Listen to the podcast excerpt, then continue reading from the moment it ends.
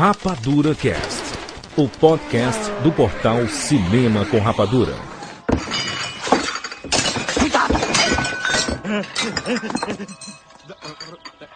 Tudo, tudo bem, tudo bem. É você. Não, não é! Mactwisp trouxe a Alice errada. É a Alice errada! Você é mesmo, Alice. Eu reconheceria em qualquer lugar. Eu reconheceria ele em qualquer lugar. Pode ver, ainda estamos tomando chá. E tudo porque eu fui obrigado a matar o tempo esperando o seu retorno. Você está muito atrasada, sabia? Levadinha? O tempo é engraçado nos sonhos. Sim, é claro, mas agora que está de volta, precisamos continuar com Glorian Day. Glorian Day! Eu estou investigando coisas que começam com a letra M. Qual é a semelhança entre um corvo e uma escrivaninha?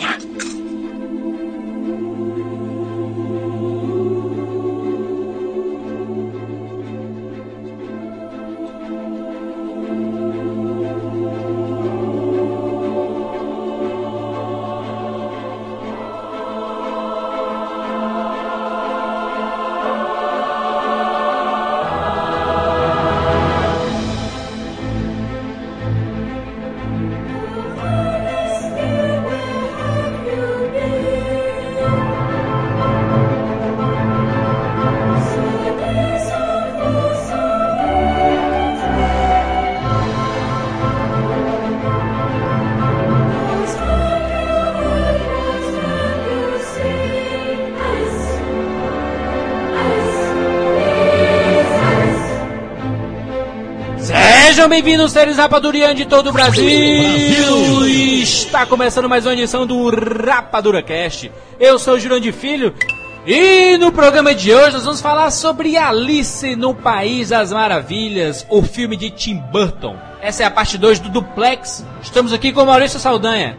Eu diria pra vocês não terem medo, e se você já está ouvindo, vocês não têm medo mesmo, que já deu play, porque a história é óbvia, todo mundo já leu o livro, se não leu, viu o desenho, todo mundo já sabe o que vai acontecer, então continuem com esse play, obrigado por dar play, e... Tiago Siqueira. Neil, você deve estar se sentindo agora um pouco como a Alice. Opa, filme errado, gente, foi mal. Direto da SS Hollywood, Fábio Barreto.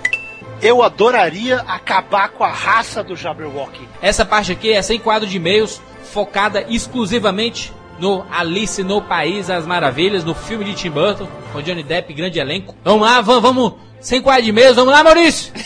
Bem-vindos ao mundo espetacular do cinema!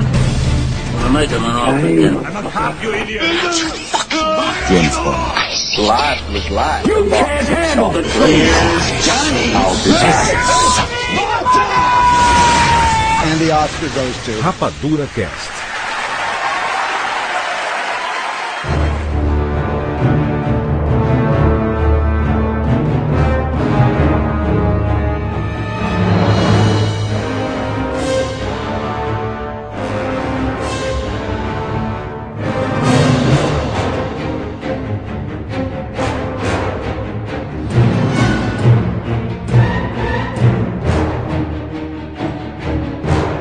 2010, Tim Burton decide fazer a sua versão de Alice no País da Maravilha. Será que foi Tim Burton mesmo que, que fez? Era isso que eu ia perguntar, tá certo isso? Dizer que Tim Burton que, que quis atrás, ou quer que ou alguém mandou, alguém pediu, ou pagou Ele e simplesmente. Ele quis, ele quis. Ele quis. Ele, Tá, mas já ofertaram antes ou ele que foi atrás? ele que foi atrás. Olha lá. Ele é tarado, ele é tarado pela obra desde. Mas desde como não? Desde Tudo a cedo. ver com ele. É, desde cedo ele sempre foi afix, aficionado por Alice no País das Maravilhas e resolveu fazer a Ah, sua é, versão. Eu, eu sei que isso aqui não é um cast biografia Tim Burton, até porque nós já temos. Né, Jurandir? Pode lembrar o pessoal aí antes de tudo? Exatamente, nós temos uma edição especial só para Tim Burton. Na verdade, foi a nossa primeira biografia no Rapadura Cash. Pensando em Tim Burton na época do lançamento do Sweeney Todd, Maurício. Olha aí. Eu falei isso por quê? Porque não é, mas eu vou citar alguma coisinha aqui do Tim Burton. Tipo, ele já fez Alice. Edward é um Alice. Pee Herman é um Alice. Os fantasmas se divertem é um Alice. Entendeu? Ele já fez A vários. carreira do Alice. Tim Burton é uma Alice, né? E, e como, eu, como eu falei na parte 1, né, o Lewis Carroll escreveu essa história no século XIX e foi genial. Se escrever hoje em dia é uma bobeira. Então, na, na cabeça das pessoas, o Tim Burton tá fazendo uma obra menor ou alguma coisa chata ou estranha. Não, o Tim Burton está sendo tão genial quanto. A diferença são alguns séculos de separação. Já pensou esse filme ser exibido no século XIX? É o diabo. Você lembra do século XIX quando tentaram exibir um filme simples de um trem vindo, o pessoal correndo pra, pra fora da sala? Você vê? Eu, eu acho que a grande diferença desse filme, quando eu fui assistir, eu fui assistir pensando que era uma, um remake da, da animação da Disney, por exemplo, sabe? Ou uma adaptação do livro Alice no País das Maravilhas. Quando eu cheguei lá, sentei na cadeira, coloquei meu óculos 3D, o Siqueira olha assim pra mim, é, eu quero é ver essa continuação. Continuação de que, Siqueira? Eu quero ver essa sequência aí. A sequência de que, Siqueira? Esse Alice é uma sequência, não é o, a obra da menina caindo lá no buraco e vendo um país, um, o a, País das Maravilhas maluco lá e tudo. Porra, eu não, eu não sabia disso, cara. Quando ficaram sabendo da notícia que ia ter Alice, como é que foi a reação de cada um? Na hora, assim, ó, Tim Burton vai filmar Alice. Eu, tudo, tudo a ver com ele, né? Tudo a ver, cara. Porque ele Tim fez Burton isso. e Alice, tudo a ver. Não, não, não, mas eu só quero da, da notícia mesmo. Vocês já estavam familiarizados com a história em, há quanto tempo? Porque eu, por exemplo, quando fiquei sabendo, eu, eu, eu liguei porque eu sei que a história da Alice era uma história assim, tipo, de, de, de, Viajado e tudo. viajada. Mas não, não era uma coisa assim recorrente, sabe? Que eu, tava- que eu sabia da história detalhada, que eu tinha visto há pouco tempo atrás, que eu tinha o DVD em casa, ou que eu tinha o livro. Eu fui atrás do livro, fui atrás do desenho, mas eu não lembro de ter feito assim, que maravilha, adoro essa história e Tim Burton vai adaptá-la. Eu fiquei empolgado, porque eu conhecia, conheço a história, eu acho, sempre achei que tinha um link entre o, entre o Burton e essa história. Então eu fiquei, fiquei empolgado, mas aí eu fiz uma coisa conscientemente, me desliguei de qualquer notícia de produção até o dia que eu entrevistei o Tim Burton. Até lá eu não sabia de nada, absolutamente nada. E foi, foi e, e tu entrevistou sem saber de nada também. Sim, entrevistei, foi, foi, foi com perguntas puras. Sobre a minha curiosidade em relação ao projeto, não em cima de ali- spoiler, em cima de boato. E é ali que tu descobre então que seria então uma, uma releitura mesmo, onde a menina teria 19 anos, é, isso? É, Mais Tem ou menos, porque eu não perguntei né? tanta história. Mas eu, eu descobri elementos de que ele ia trazer muito mais o- de questão de ambientação, questão de escolhas, né? Eu, eu também não, eu não tentei, porque essa pergunta é óbvia, mal, que todo mundo faz na entrevista. Ah, qual a história? Aí ele vai Sim. responder, ah, é melhor você esperar o filme estrear. Em vez de queimar, você tem a chance de uma, duas perguntas, é melhor fazer uma pergunta mais válida. Então, Fui mais para ambientação, fui mais para tentar descobrir. é, porque eu comentei, a gente comentou na parte 1, né? Os filmes Disney, por exemplo, sempre tem um quê de, de, de medo, de terror. Uma das perguntas para ele foi: como vai, vai ser conto de fada, terror, horror, o quê? Ele, "Ué, é sempre uma mistura. E aí ele explicou por que ele imagina que aquele mundo não é tão maravilhoso pelo aspecto bonito da história, que as maravilhas elas podem ser um pouco ah, diferentes do que a gente imagina. Respondendo a, a tua pergunta de, de outra forma, pensando aqui, eu fiquei mais assustado, não por. Eu gostei da, da ideia, pô, Alice e Tim Burton tem tudo a ver, sabe? Teoricamente combinam perfeitamente. O, Eu já sei o que o Juras vai o falar. estilo de diretor e o, a obra. Mas o que mais me assustou é por ser uma obra da Disney, Da Disney. sabe? Pois é. É, eu, poxa, a minha ideia do Alice pelo Tim Burton seria como se ele fizesse uma releitura do Chapeuzinho Vermelho, sabe? Do uma, a nova ideia do Chapeuzinho Vermelho, uma nova ideia da Branca de Neve, uma nova ideia do da Bela Adormecida, sabe? Que a gente sabe que as histórias originais são ligeiramente diferentes. Ligeiramente, são aterrorizantes, Jurandir. Eles escondem um pouco a Alice, é uma coisa que eles não, não, não, não têm muito orgulho não da, da obra, não, do desenho. É, eles relançaram agora na, naquela coleção Platinum para DVD. Tava fora de catálogo faz um tempão. E, mas lançaram sem muito esforço. Não tem grandes campanhas.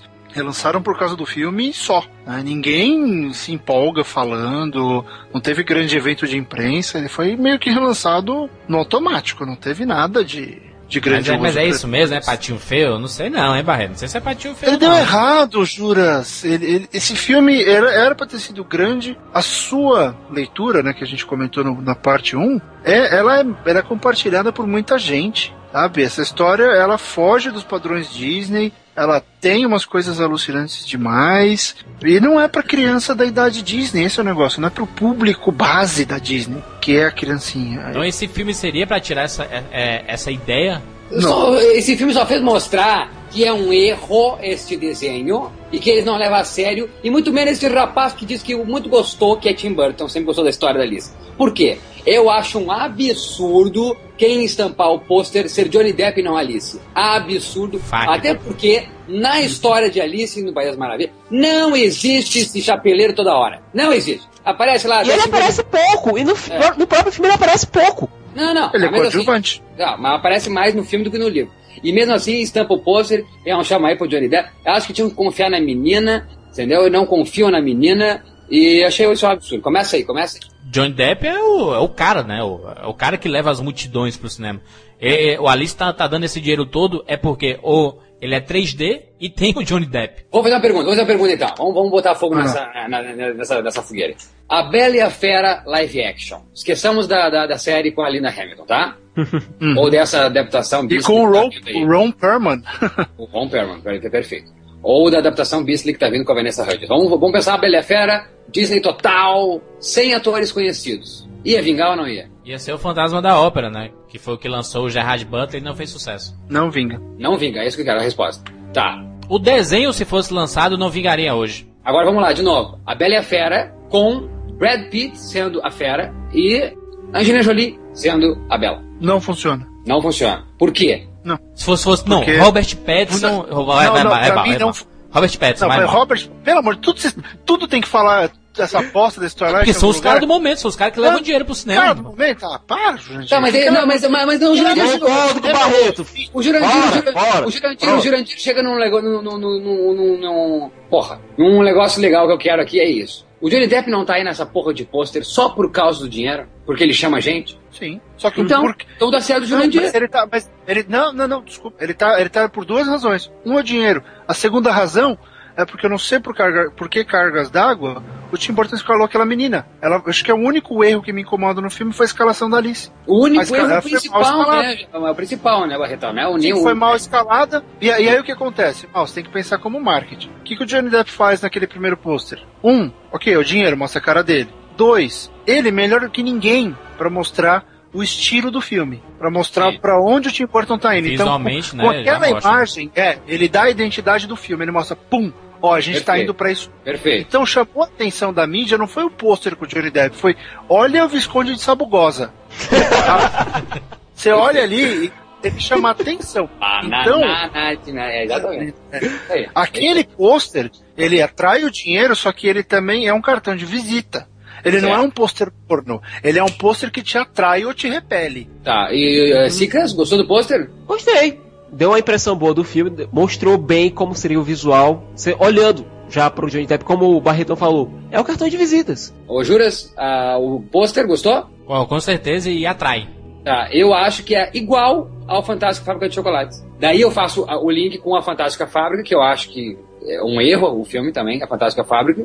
E já não gostei, Esse já, já, já desgostei. Já desgostei do, do- do- da ideia do Alice. Vendo o pôster, vendo que vai ser tudo focado no Johnny Depp, já não, já não gostei. Queria ver a Alice, queria que ele confiasse na escolha da Alice, colocasse ela no pôster e que essas mesmas eh, referências ao que seria o filme, a gente tivesse com uma Alice no pôster. Jura Siqueira, vocês gostaram do filme? Sim ou não? Sim.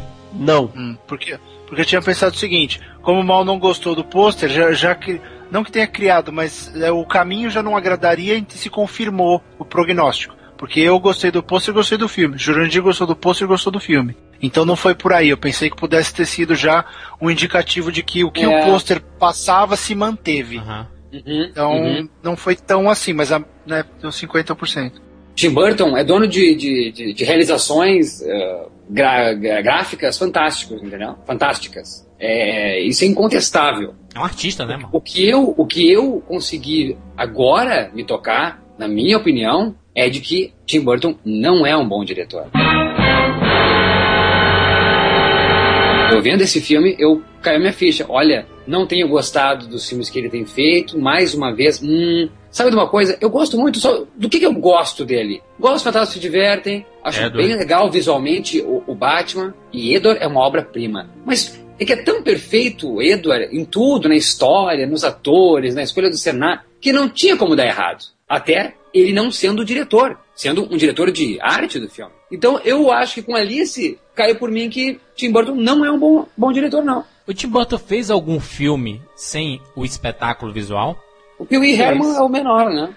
Eu acho. Que é característico dele? Tem a característica Olha, cara, dele. Não, não, não. Peixe Grande, Peixe Grande é um filme que não é apoiado no visual. Lógico que um é, bom visual. Siqueira. Não, não é. sim, é Não assim, há, cara, não, não, não, assim, cara, pelo amor de Deus. cara. Mas isso é um outro visual. Eu entendi onde você está querendo de- chegar. Não é aquele visual estourado. Não, cara E limpa, a- cara limpa. arte. Não, um, fi- um filme cara limpa. É, eu entendi o que o Juras quer dizer. Cara limpa mesmo, sem porra nenhuma. Sem Não, nada. Peraí. Um operário ó, trabalhando. Creche no o limite. McGregor, o McGregor tá cara limpa o tempo inteiro. O Albert Tem um tá cara monstro limpa. gigante, tem um anão, não O é? gigante tá cara limpa. Ele, é ele não é gigante, mas a cara dele Não, tá limpa. não, não, cara Barretão, tu entendeu o que o Juras quer dizer? É normal, filme normal, filme tranquilo, assim como o Floresta cabulosa. Ele nunca. Cara, o dia que o Tim Burton dirigiu um filme desse não é Tim Burton, desculpa. Ele não, Não, é mas diretor. Nunca viu tô o Tim Burton ver o Jim Jarmusch, por Mas acaso? aí, mas aí que tá, mas aí que tá. Só um pouquinho, uh, adorei ouvir Jim Jarmusch aí, peraí.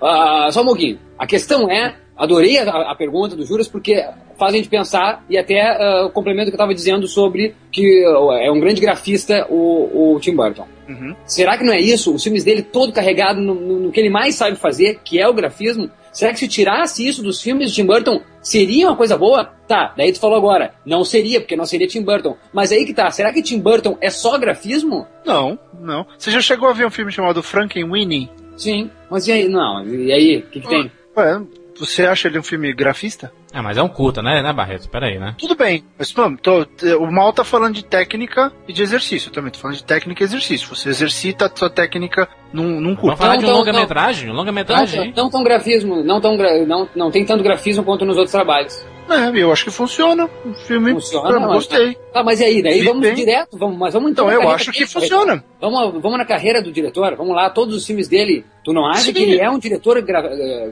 de, eh, de informação visual? Que ele poderia Ele usa isso um como- desse? Ele não, ele não poderia ser um setor não como diretor de cena? Tu acha realmente como diretor de cena ele é bom? A gente não tá questionando a qualidade dos filmes do Tim Burton. Estamos questionando o Tim Burton. Porque assim, ele pode ser, teoricamente, vamos colocar aspas aqui, ninguém tá vendo, a aspas imaginária. Um diretor mais ou menos, mas os filmes dele são bons. Tem muitos filmes dele que são, são lindos, são fantásticos. A gente tá questionando o Tim Burton, o diretor. Será que ele é tão bom assim? Eu entendi mal, eu entendi. No final, quando tá lá Billy Kudrup, cara limpa, Albert Finney, cara limpa, cena emocional, o Finney co- contando a história pra ele e tal, e tá quase morrendo e tal. Eu acho uma cena fabulosa. Ah, então é um uma cena que- diretor mas uma Mas uma cena que pode ser dirigida por um diretor de telenovela. Na boa, na boa. Ah, Maurício. Ah, na Não. boa, na boa. Não, não exagera. Não vai comparar com uma, uma direção de um filme. De, vá, puxa aí os irmãos Coen, puxa o Paul Tomazan. Não, não compara, né? É uma cena não acho- tranquila. É uma cena Nada tranquila. diretor tem seu estilo, Maurício. Não, não, não, não, não, não. Isso é cena que tem em qualquer coisa. Tem, tem até em botequim tem essa cena. Não, mas, mas é uma cena só. Eu fa- falo de um filme inteiro. É, exatamente, tô falando de filme inteiro. Hoje eu caio por mim que, vendo Alice, que o Tim Burton talvez não seja um bom diretor de cena. E esse boom que sempre houve, esse buzz, ai, Tim Burton, Tim Burton, é pelo hype que ele construiu em cima dos cenários e visuais dos filmes dele. Mas, bom, eu tô tentando te dar uma cena em que eu falo, ou um argumento em que eu digo que eu, que eu discordo disso, e você falou pra mim que não é me dá válido. Então, filme, porque, o meu um argumento, porque o meu argumento, Barretão, eu não acho ele um bom diretor, tu entende? A cena que tu me coloca é uma cena que eu, que já estou argumentando que não acho ele um bom diretor de cena, uma cena comum que se vê em qualquer filme. Tá Um bom, cara- vou te dar uma cena em comum, então. Vou te dar uma Por cena favor, em comum. por favor. Desculpa, eu vou, eu vou manter, eu vou manter no, no peixe grande, porque é, o, o, o grafismo entra como um detalhe. Quando o Ewan McGregor entra no circo e ele vê a mulher dele pela primeira vez que o tempo para. É espetáculo visual. Grafismo puro. Ué, mas O tempo alguém parar? tem que pensar na, você tem que pensar na, na- você, você tem que pensar naquela cena. O diretor tem que imaginar a cena. Certo, você certo, sabe a certo, função do diretor? A única, linda, eu sei, linda, por isso que eu estou beleza. dizendo, mas é- ele recorre do grafismo aí. A única coisa que daí eu volto a dizer é Edward. Ali sim tem cenas que, embora o grafismo, mas o grafismo acho que é, que é, que é delicado, porque tá na, na, na vestuário, no vestimento, na maquiagem do, do Edward, tem muita Sim. direção de cena impecável. Maurício, Maurício, Pois o é, Tim pois é. Burton é um diretor que sabe utilizar uma ferramenta chamada visual. Ponto. Ele sabe utilizar isso na con- Ele contar uma história. ele usa essa ferramenta pra Pronto. contar uma história. Funcionou em alguns filmes, não funcionou em outros. Tira a câmera lenta do Michael Bay e vê o que acontece. Do Michael Bay não, que é fraco, mas tira a câmera lenta do Zack Snyder pra tu ver. O que me faz questionar é no dia que, por exemplo, a Pixar deixar de fazer animação e fazer um filme live action. Entendeu? Aí a gente vai ver a diferença se é realmente um estúdio bom. Mas a Pixar nunca vai fazer, Júlio. Vai, ela vai fazer o novo agora dela, é, é live action. Tá falando sério? John Carter of Mars. Então a, a gente vai pensar o quê? O Tim Burton é bom quando ele tem esse universo criativo dele, ou é porque diretor bom é diretor bom. Ponto Sabe o que eu queria? Sabe o que eu queria? Nós discutimos isso nos casts passados, Barretão. Não sei que não tava, Fala, mas fala, fala. nós discutimos sobre diretores que não estão na sua área eh, fidedigna, como o próprio M. Night Shyamalan, né? Que está Sim, dirigindo sim, o sim. Lester Benlier. Tá, então, eu queria ver talvez o Tim Burton fazendo um filme diferente desses, entendeu? Como o próprio M. Night está fazendo. É, o M. Night tá fugindo do estereótipo dele, né? Até porque é a única chance dele de tentar sobreviver em Hollywood, né? Sim, que, que seja, entendeu? Mas foge do, do estereótipo. É como o, o James Cameron fez, entendeu? O James Cameron foi um cara que pincelou em gêneros variados, né?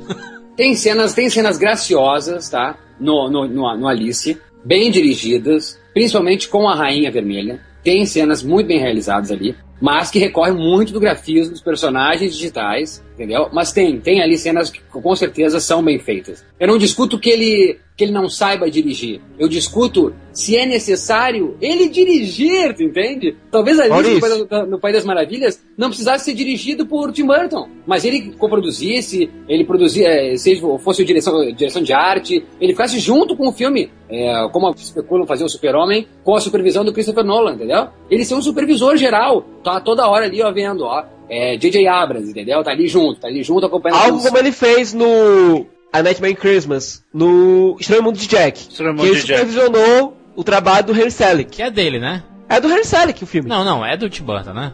Por quê? Não, é do Harry que que tu Selick. acha que é dele? É Olha que engraçado, mas olha, olha que engraçado, por que que tu acha que é dele? Porque é a estética do Tim Burton, né? Ó, viu? ó? É um- cara que foi gravado com a estética, entendeu? Não, eu não acho ruim, acho que tem pouco isso no cinema. Eu acho que se, se existe um imaginário é, ah, que a gente acompanha dos 80 pra cá, dos anos 80 pra cá, é graças a Tim Burton, que não vejo cineasta algum fazer isso, não Terry Gilliam que fazia, e ainda faz, mas não sei outro cineasta, me ajuda a lembrar de algum outro cineasta. O Fellini fazia, quem mais fazia, quem, quem mais faz isso? Ué, o, o Hayao Miyazaki faz isso, Exato, o grafismo, Miyazaki. Dele, o visual dele. Del Del Toro. Toro, Del Toro, O exatamente. Del Toro é. muda um pouco de estilo, engraçado, né? ele tem detalhes que mudam assim, é, ele consegue dar uma mexida de um filme pro outro. Peter Jackson, Mas, é, mas, mas o Del Toro é outro que tá na linha obscura também, né? O Tim Burton do México. É o Tim Burton mais cerebral. Acho que é o Tim Burton mais cerebral. Tá, mas então, tu- gosta, Barretão, é isso? Tu, tu, só para deixar claro, tu gosta então do Alice? Acha bem dirigido?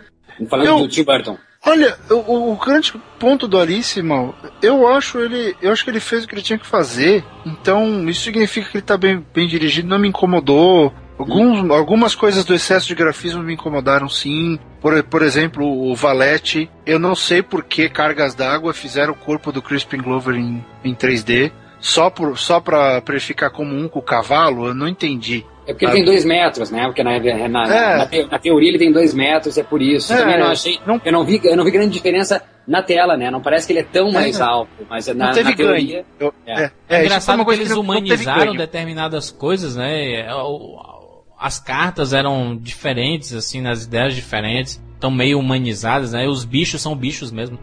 Agora, Maurício, com relação ao próprio Alice, eu concordo contigo, certo? Com relação ao Alice, eu digo que o filme é excesso de estilo e pouco de história. Vai, vai, Siqueira, desenvolve então. Tudo bem. O roteiro do filme foi escrito pela Linda Wolverton, Que escreveu o Rei Leão. que escreveu o Rei Leão. a Bela Fera. O filme começa bem. Pra mim, o filme começa muito bem, mostrando, tentando colocar a Alice como uma pessoa, certo? Mostrando que tá lá, ela teve tem- tem sonhos recorrentes com o País das Maravilhas, que o pai dela é um visionário, que sempre incentivou a imaginação dela, ok? Que ela tá E, se casando. teoricamente ela seria a salvadora.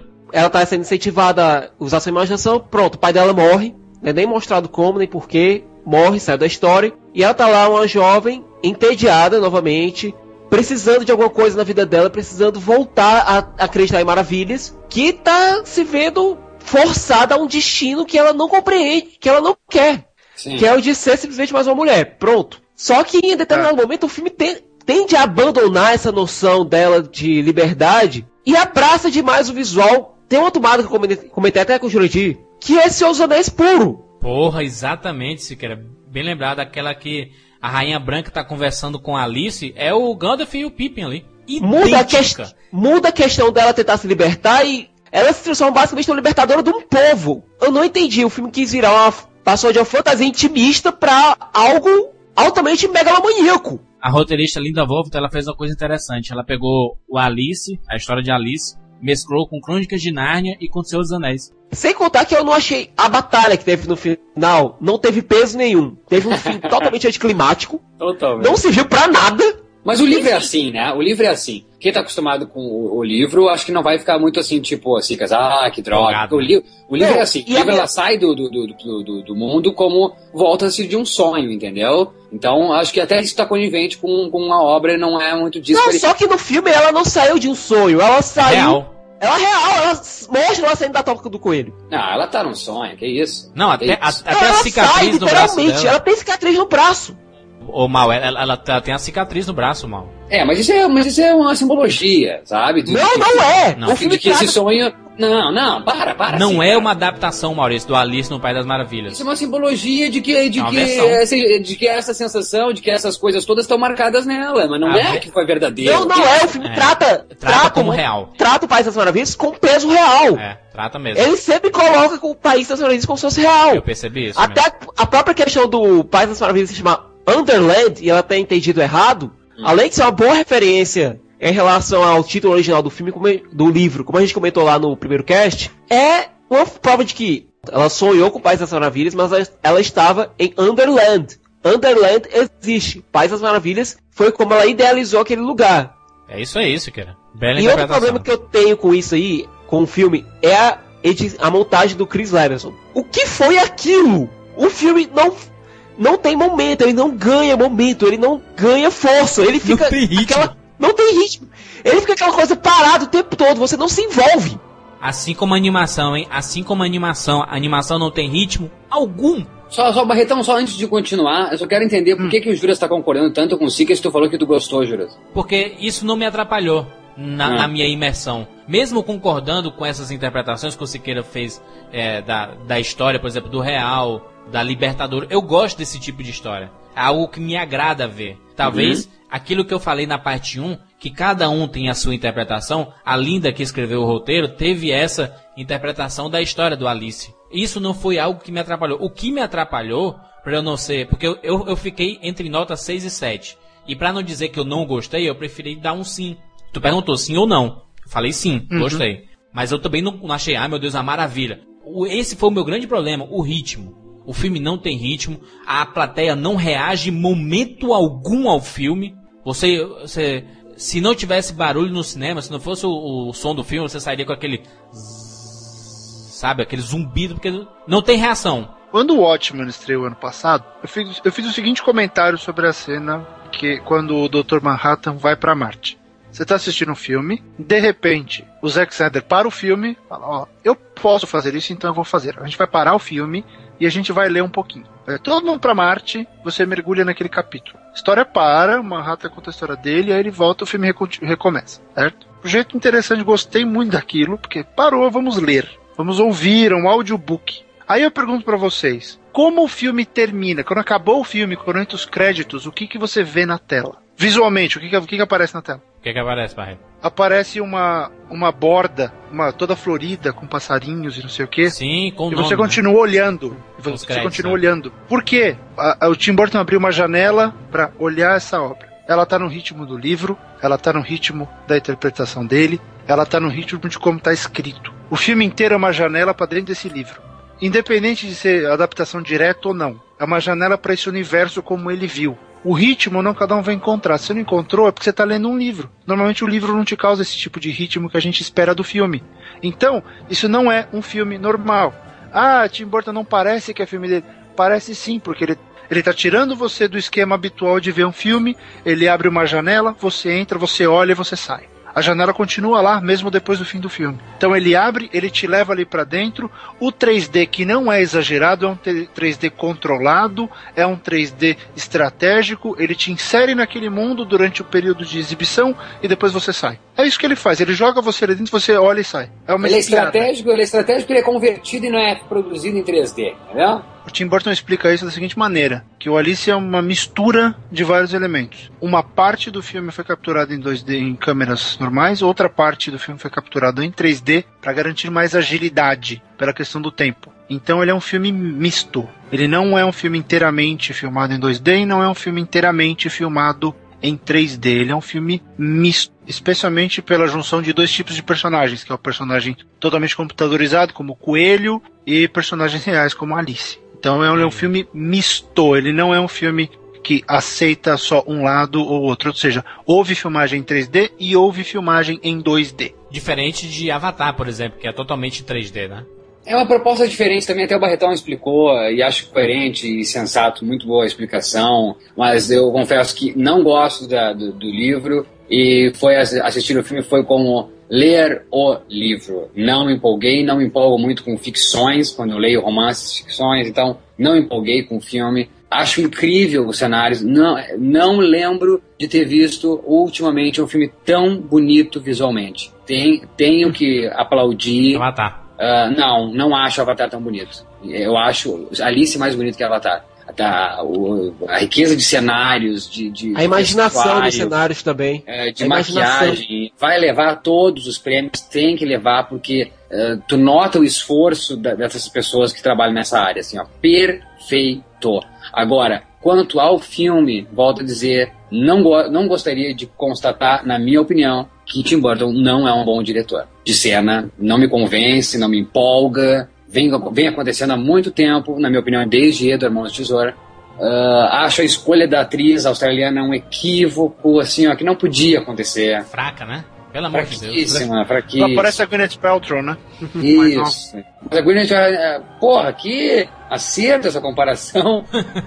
Mas eu acho que. Ela, acho parece, que... ela parece não tá animada com nada. Ela não, é... ela não se espanta. Combinou bem com o personagem, né? Porque a Alice é depressiva. É... Não, não é nem, é nem animação de animação, ela não se espanta com nada, ela vê. Ah, eu legal. acho que, que, acho que acho legal, acho que o Johnny Depp sempre se doa muito nesses personagens, mas não, não sai assim, a, a, a, às vezes assim, quando eles se colocam em primeira pessoa assim, eu digo, né, em, coloca em primeiro plano, se e falando, veemente, assim, eloquente, meio louco, lembra muito Jack Sparrow, acho aquela dança que ele faz no final do filme tão embaraçosa quanto o Jamal e o grande elenco no Quem Quer Ser um Milionário. Não precisava daquela cena, assim. Mas vergonhoso como isso, Maurício, é Pierce Brosnan no final de Mamamia sem camisa, tomando banho assim, sabe? Com aquele buchão do lado de fora, bar barrigudo, pronto, vergonhoso, igual o Johnny Depp, é isso, é essa cena do Pierce Brosnan aí. Os personagens mais cativantes, resumindo, são os digitais. Então isso resume tudo. Onde um filme onde os personagens digitais são mais graciosos e carismáticos, Uh, concordo com o Juras na minha sessão, nas duas, não teve resposta da plateia, nem suspiro, nem choro, nem risada. Acho isso um equívoco numa sessão de um filme como Alice no País das Maravilhas, num filme que é da Disney, num filme que, que é uma releitura que seja, mas de um clássico. Continuação. Literário e animado. Então acho que deveria ter isso e não, não vive. O pessoal saindo cabisbaixo, ninguém comentava nada. E eu acho que cinema é, é, toda essa experiência, é a tua leitura, é a leitura do público na tua volta, porque cinema é coletivo, uma experiência coletiva. Não, não foi agradável para mim essa sessão, as duas, enfim. Alguém aqui se lembra do quase final de Em Busca da Terra do Nunca, quando tem a estreia da peça do Peter Pan, Sim. e o Barry ele coloca criança, adulto, criança, adulto, e Sim. tem uma empolgação da plateia em relação à fantasia mostrada. Jura, você sabe que na nossa sessão tinha também muita criança, tinha muito adulto, tava realmente bem misturado, certo? E nenhuma das duas partes, nem criança nem adulto, se empolgou com aquilo. Oh, criança não ia se empolgar mesmo. É, eu acho que. Eu achei assim tão. Foi blé. O pessoal ficou blé. totalmente blé. Tava nem ligando. Parecia que o filme tava passando e. Aparecendo. E, e, e. O filme acaba e. E! Tem três coisas assim que eu, que eu, que eu queria comentar. É, Anne Hathaway, o andado da Anne Hathaway, ri muito durante o filme todo. Só eu ri no, no, cinema, só eu que tava achando engraçado o Você jeito que parece ela bobo, andava. né? Você se sente bobo. Pô, eu sozinho rindo lá sozinho. e, e, e fazendo o Siqueira rir, sei lá. Ela tava achando muito engraçado o jeito que ela tava andando, né, durante o filme todo. Dorgas, mano. Agora eu vou além. No filme tem uma grande diferença. Por ter sido roteirizado por uma mulher, ela deu uma conotação muito mais forte à personagem, transformando-a num, numa salvadora daquele mundo e meio que fazendo uma ode à revolução feminina, ainda digo. Sim. Queimem os sutiãs, queimem os espartilhos, uhul! meio que no final ali falando assim, não, meu pai morreu aqui, que vai que vai seguir agora sou eu. Vamos fazer isso, vamos lá pra China, vamos investir nesse mercado e meio que a mulher do, do, do século 2000, né? Batalhadora, da visão de mercado, da nova mulher, né? Diferente daquela mulher clássica inglesa que nascia pra casar. Olha, o Titanic. Deram essa conotação à história que não tem nenhuma dessa. É, é totalmente interpre- interpretação e meio que brincaram com uma história do, do Lewis Carroll, né? Foram além, transformaram lá numa batalha com dragão, com coisa estranha e tudo mais. Mas aí meio que a mulher no comando, né? A do Senhor dos Anéis, como é o nome dela que mata o cara? A Elwin. A Elwin, pronto. A Elwin do Senhor dos Anéis é Alice, entendeu? O cara que colocaram pra fazer o noivo da Alice é um desenho animado vivo. Eu tava olhando pro cara e tava né? porra, esse cara existe. É, é digital, não? Ele... Esse cara é de verdade. Eu achei o Chapeleiro o personagem mais tridimensional ali. John Depp, John Depp é demais, né, cara? Não tá maquiado, meu querido. Mas a questão é que ele conseguiu realmente passar sofrimento, ele conseguiu Dá um passar... kit de maquiagem da Barbie pro Johnny Depp, ele se, se solta. Vocês conseguem tirar ele do filme? Vocês conseguem tirar ele do filme? O que, que Possível. resta? O que, que resta? Pois é, não sobra nada. O personagem dele é Tô vendo que só ar. eu gostei do filme mesmo. Não, não, a, a, a Helena Bonham Carter tá dando show. Show, ela dá um show. Demais, né? Agora, tira a. Helena, tira a Helena e tira o Johnny Depp, não tem, né? Aí, Morre o filme, Só- aí morre, sobram não dois nada. atores, calma. Sobra a Alice, a Alice tinha que ter força, Barretão. Até porque Tinha o nome do força. filme Eu já É- falei, eu já falei O que ela nome não do força filme é. Alice no País das Maravilhas. Não é, não é a ra- Rainha Vermelha no País das Maravilhas, não é Johnny Depp no ra- na, raiz da, na, na raiz das maravilhas. Duas coisas, eu fiz toda aquela explicação do 3D, da janelinha, o caramba, e só o Maurício comentou, obrigado, Juras e Sicas, valeu, né, ninguém... Eu não concordo, eu acho real. hora Não, acho, achei linda a explicação. Eu eu não tinha parado pra pensar nisso. Eu não tinha parado pra pensar nisso. Na janela, na, na, na- naquele quadro lá que tem em qualquer Photoshop. a gente coloca ali. Achei legal. Foi, foi um, um, um default muito bom do, do Movie Maker. Ele colocou assim a borda e colocou no meio. Eu, achei, eu acho o filme muito real, porque as referências do filme é muito real, a mulher é forte, e é isso aí. Obrigado, mulheres. A- a- acho a moldura linda. É isso que tu quer dizer? Que a moldura final que tem as florzinhas e, e daí entra a- Não, tipo, aquela é porque Tim menina cantando. Essa menina tudo. que canta. Ah, Eve Lavigne. A Avril Lavigne cantando. Uma- o grande equívoco do filme é a trilha, belíssima trilha do filme. Belíssima Danny trilha. Elfman. Linda. Palmas para Daniel, que é o rei. E depois me acabar a, a Avril Lavigne. vai- Ele, ele, ele, ele consegue destruir tudo que ele tinha construído no filme. Posso Aquela nem dizer nada que o Watchmen terminou com My Chemical Romance. É legal, mas quem me conhece é Rocks. Então, mas Eu não então, tava mas nem é- preocupado com o Avril Lavigne, não. Não, não te preocupa. Não, Ué, é pra adolescente comprar bolsa e camiseta? Só pra isso, a única função. Mas aí desmente Tá, então toda a tá, então tá moldura, isso, tá, é isso. É, é, me desculpa ser assim, mas eu gostaria de uma coisa mais autoral, sem tanto, então, explicação pra vender. Chamassem a Bjork pra trilha sonora do final. Aí, Bjork. Isso aí, aê, eu te amo. Olha só, a Natalie Portman podia ser Alice. Olha aqui, ó, uma coisa, Muito Barretão. velha. Você é a mãe da Alice. Eu entendo perfeitamente, tá? Tudo isso aí. Porque eu tenho um grande pai da web, que é o Jurandir, que é o Jurandir Pop Filho. Então, eu sei que tem que ser marqueteiro, tem que vender, mas olha, não gosto de ter que dizer isso num filme. Se eu não gosto do cartaz, tem que dizer, ah, mas eu entendo porque tem que vender. Eu não gosto de dizer isso. Ah, toca aí Lavigne, mas ah, eu entendo, porque tem que vender bolsas. Cacete, não me importa isso. Eu quero gostar do filme na sua plenitude. Desde o desenvolvimento do cartaz, a divulgação do merchandising, até sim a escolha da última música dos créditos. Então. Mas é exatamente por isso, mas é exatamente por isso que você, que as, as, a plateia com o Jurandir, a todas as coisas que vocês falaram que as pessoas não reagiram, é exatamente por causa da, da do trabalho do pôster, da divulgação, do hype, da música da Avril Lavigne, que todo Perfeito. mundo fica dando tanta atenção que vocês não ouvem, vocês não veem o filme. Frustra. Perfeito. Não tô falando Mas só um você pouquinho, tá não, não fala como se tu fosse exceção. Não Não, fala como se tu fosse exceção. Não fala como se tu fosse exceção e nós somos tudo. ah, we Não, don't não. need no Não, Eu gostei. não, não, Nós somos, nós, nós somos consumidores e isso é totalmente entendível. Mas eu não sou um robô, não, que fui lá só pra, por causa do hype. Entendeu? Não Não, te coloca nessa fornalha. Mas é perfeito. Eu tô- Eu tô te xingando ao mesmo tempo que tô te ovacionando. Só deixa eu concluir que eu estou te xingando ao mesmo tempo que estou te ovacionando, porque belíssimo colocação, não tinha pensado nisso. Muito disso tudo, que eu mesmo não gosto de ter que explicar, ah, gostei, não gostei do filme, mas entendo, ou gostei do filme, mas não entendo aquilo, por causa do merchandising, automaticamente, exatamente, a resposta do público é em cima disso. É por causa de um hype todo, É, e você vai pra ver o filme do Johnny Depp, que é o que tá no pôster, ele não é o filme do Johnny Depp. É o que vocês falaram, concordo plenamente. A Alice precisava ter força. O Chapeleiro, eu gosto muito do que o Johnny Depp fez nesse filme, justamente por ele, ele ter assumido o papel você coadjuvante nesse filme. Ele carregou Eu o filme vou dar força pra costas, essa menina. Não foi... Ele foi Ué, coadjuvante. carregou, carregou sendo coadjuvante, tentando dar força pra ela, Jurandir. Aparecendo ali, e- e- o papel dele, você entende? o o coadjuvante pode carregar. A presença sim. dele ali, mesmo ele não estando, você ficava meio que naquela expectativa. Que horas ele vem? Ele vai aparecer de novo? Como é que ele vai escapar da prisão? Como é que ele vai fazer isso? Sabe? Existe todo um negócio com o Chapeleiro que a ele tá presente, durante, acho que o Chapeleiro tá mais presente ao longo do filme do que o Tim Burton. O conceito, o Chapeleiro, ele tá ali, você fica esperando ele aparecer. Por quê? Tá todo mundo querendo ver o Chapeleiro. É como o Gandalf no Senhor dos Anéis, né? Ele, todo todo É. mundo queria ver o... Vai, volta, né? Faz chapinha, Gandalf, volta logo. Então, é, o Gandalf fez chapinha ficou poderoso.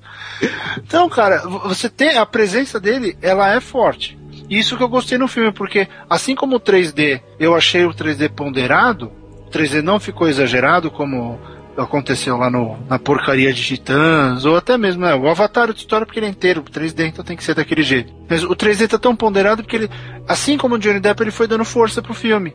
Eu gosto do roteiro, gosto do jeito que foi feito, eu acho que ele não, dele seguir a linha do livro, de não ficar se preocupando em empolgar, de não ficar se preocupando em dar um baita de um clímax, concordo com o Siqueira. A luta, a luta da, da Alice contra, com o Jabberwock, ela é anticlímax sim. Porque você sabe que ela vai matar. Aliás, falam pra você no começo do filme. É. Ó, tá vendo aqui, ó, no dia tal você vai matar o dragão. Não, eu não vou, não, eu não vou. Vai, você vai matar o dragão. Não, mas eu, eu quero ir embora daqui, eu sou uma menina, vamos. Não, você vai matar o dragão. Tipo, não, não rola, filha. Você só sai daqui na hora que você matar o dragão. Né? Entende? Põe nessa sua cabeça. É que nem o, é que nem o Perseu do bunda, Fruit- É, é que nem o Perseu no Fruit Titãs. Ó, tem que ter ajuda dos deuses, senão você não mata o Kraken. Não, eu sou foda. Não, filho, tem que aceitar ajuda. Você não consegue. É, é o mesmo, é o mesmo argumento. Você, é- é- você sabe a história, então ele é anticlímax porque você sabe o final. sabe? Você sabe que ela vai subir na montanha, você sabe até a hora que ela vai matar, porque tá no desenho na primeira cena, quando mostram o tal do. do como é o nome daquilo? No pergaminho. aquele pergaminho que tem tudo aí, que, que conta o que vai acontecer. Então ele é anticlímax porque é um livro, você sabe o final. Eu acho que é o primeiro filme, a primeira adaptação autoconsciente de que fala, isso aqui é uma adaptação, você sabe o final da história, então eu vou contar pra você, tá aqui, ó. Alice não vai conseguir tomar o lugar da rainha de copas. Não, Alice vai matar o Jabberwock. É isso que ela vai fazer. E esse lance da Alice, como. A Alice, o que, que ela é no filme? Ela, não é, ela é no livro, mas no filme ela é mais, porque ela é mais acentuada. Até pelo que o Juras falou, que foi uma mulher escrevendo. Ela é agente da transformação. Ela tem que mudar aquele mundo que está em ruínas. De, é, quando ela visitou o mundo, ela visitou o mundo no primeiro livro. Né? Então não é uma continuação, porque é meio que inspirada. Ela está retornando àquele mundo. Quantas vezes, sei lá, ninguém sabe quantas vezes ela já visitou aquele mundo.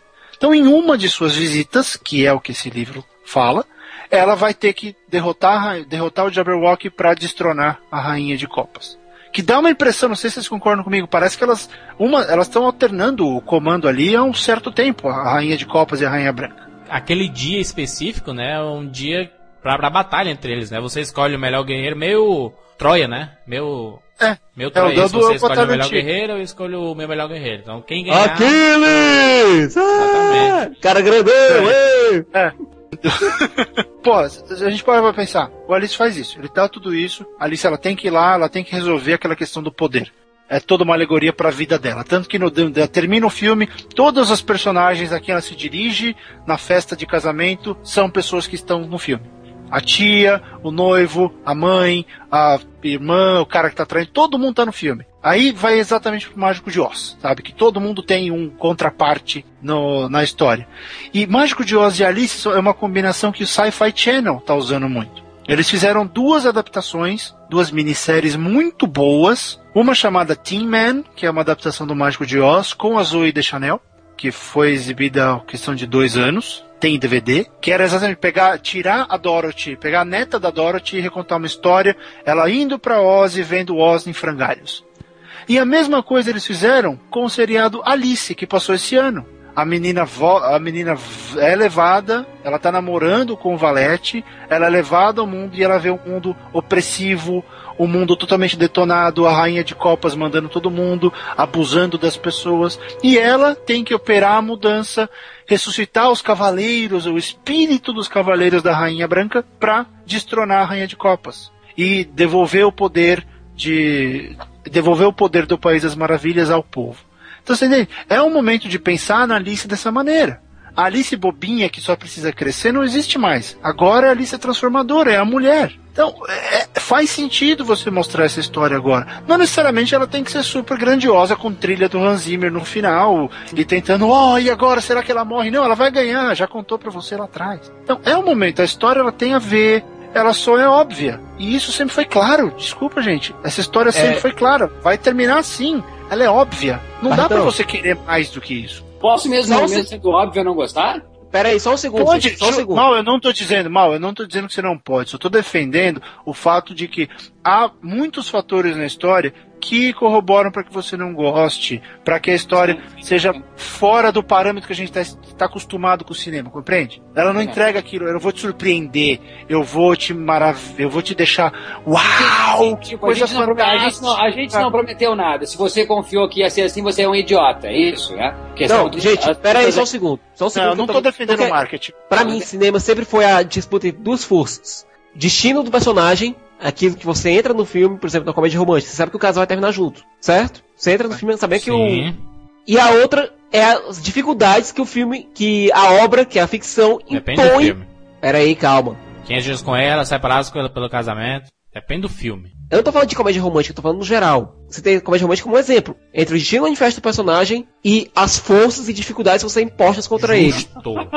É esse conflito, é essa tensão entre essas duas forças que torna qualquer narrativa interessante. O público em si já sabe mais ou menos como vai terminar. O herói geralmente vence, o casal termina junto, a situação é resolvida. É isso que geralmente acontece. E- mas é a tensão entre essas duas forças, entre o destino manifesto e as dificuldades impostas pela narrativa, que fazem com que o filme seja interessante ou não. No caso de Alice, foi como o Barreto disse. Desde o começo, só dizendo: olha, vai terminar assim, vai terminar assim, vai terminar assim. Acaba não criando nenhum conflito. A mulher ela escreveu também o Rei Leão. O Rei Leão, a primeira música do Rei Leão chama O Ciclo Sem Fim. Da mesma forma que começou, é a forma que vai acabar. Todo mundo sabe como é que vai acabar Rei Leão. Jurandir Mas Rei Leão ritmo- teve conflito, teve esse conflito entre o destino manifesto e as dificuldades. Alice não teve. Me dá um ritmo no filme, pelo amor de Deus, pra, pra, pra eu ficar vidrado. Me dá um, um Hakuna Matata, me dá um, um, um Nas Estrelas, sabe? Me dá uma coisa assim pra eu ficar vidrado no filme. Alice não dá. O ritmo que eu tô falando é justamente essa tensão entre essas duas forças. A tensão entre essas duas forças ocasiona o ritmo. Ocasiona os três atos de um filme, que um filme geralmente tem. Alice não teve isso. Alice foi só o destino manifesto o tempo todo. Eu só não dou uma nota mais alta porque eu senti muita falta desse ritmo, cara. Desse. Coloca gags, cara. Coloca os gordinhos lá pra ficar brincando, sabe, cara? Coloca alguma coisa que faça o público rir e faça a chatice ir embora.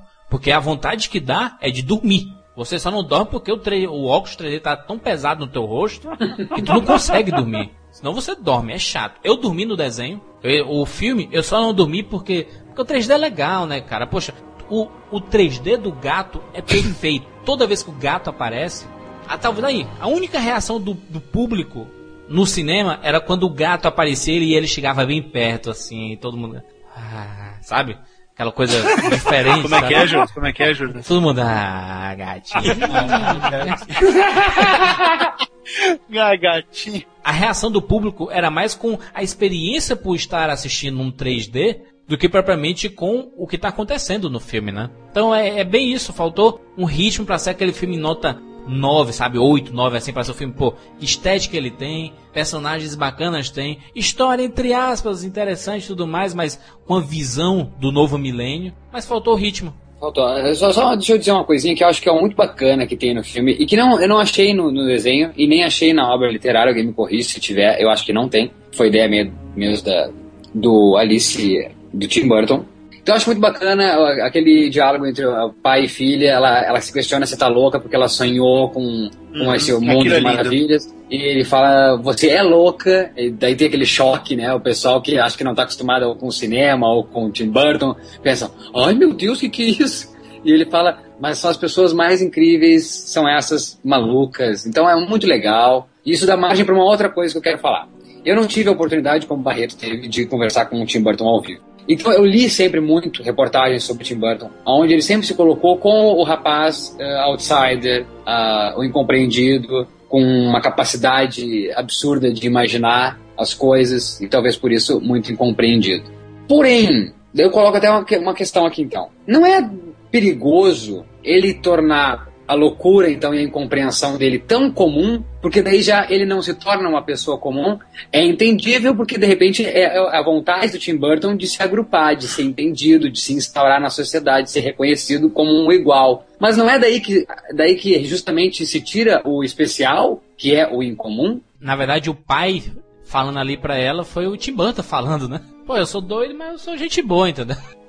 Não, sim, mas eu digo assim, na questão de tu, tu eu entendi. normal- é, por favor, Barretão. Mal, eu entendi e digo o seguinte: eu acho que aconteceu o inverso com o Tim Burton. Ele não fez nada para que a sociedade aceitasse ele. Ele moldou a sociedade a partir do que ele é. Você É. tem um grande grupo, especialmente cinéfilos, de, de pessoas que consomem e respiram cultura, se- seja cinema, seja no literatura, no quadrinho, onde ele colocou a mão, nas artes. Né? Tim Burton teve uma exposição no MoMA outro dia. Tim Burton criou um, um mundo tão, tão complexo, tão cheio de facetas e de possibilidades que existem pessoas gravitando em torno dele. Legal. Então, eu entendo que você falou, ele se tornou. Não que ele tenha entrado para a sociedade, ele deixou de ser. Ele deixou de ser o diferente. Não, já É. existe esse círculo do diferente em Uhum. que ele, ele é o mais proeminente, mas já não é mais o único. Então, concordo, ele perdeu a exclusividade do Uhum. jeito de pensar, de se vestir, de agir. Tim Burton ainda é o sujeito que se predispõe, que traz esse diferencial, que ainda provoca mudança, só que já dentro de um mundo dele, dentro de um mundo que faz sentido. Ele já não é mais o outsider sozinho, ele não tá mais brincando de ilha. Ele já tem um Uhum. arquipélago com ele ali. Ah, boa, Então boa. acho que foi isso que mudou. Mas é por isso que a gente gosta dele, Maurício. A gente pode, pode tentar criticar que ele talvez não seja um excelente diretor como a gente achava que ele fosse. Mas é por isso que a gente gosta dele, desse universo maluco que ele É, sempre não, cria, e, né? e eu só deixar claro, Juras, pra quem tá escutando, que às vezes fica achando que eu tenho algo contra Johnny Depp Tim Burton, não tenho.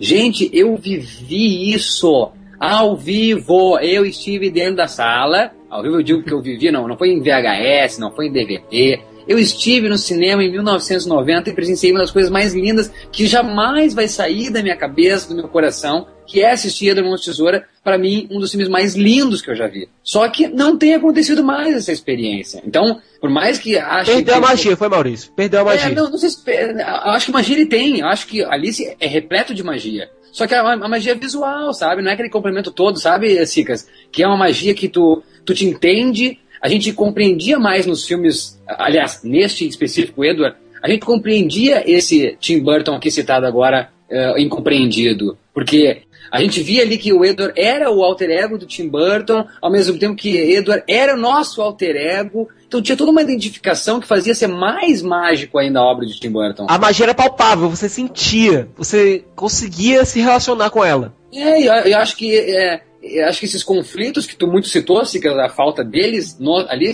Eu acho que esses conflitos se perderam ao longo dos filmes do Tim Burton, que não tem, que é o que faz o, o, o destino do espectador se identificar e se apaixonar pela obra e se sentir dentro de uma coisa repleta de magia. É a identificação, é o conflito, é o palpável. Tim Burton deixou e é entendível por causa do valor, do, né, do, dos orçamentos. É entendível ele ter ido para o digital, mas ele era muito mais palpável, era muito mais crível, era muito mais fácil de embarcar e ele dialogava muito melhor com o espectador. Eu acho que me falta hoje fazer, ter essa experiência. Então, por favor, não entendam que eu tenho nada contra, que eu tenho algo contra ao Tim Burton e ao Johnny Depp. Não tenho. Amo os dois, por, por me fazerem já uh, vibrar, chorar, me emocionar. Mas não tem acontecido mais. Eu vi, eu vi, assim como o Maurício viveu em 90, a catarse dele com, com o Tim Burton e Johnny Depp lá com Edward Mão no cinema, eu vivi em 92, quando eu vi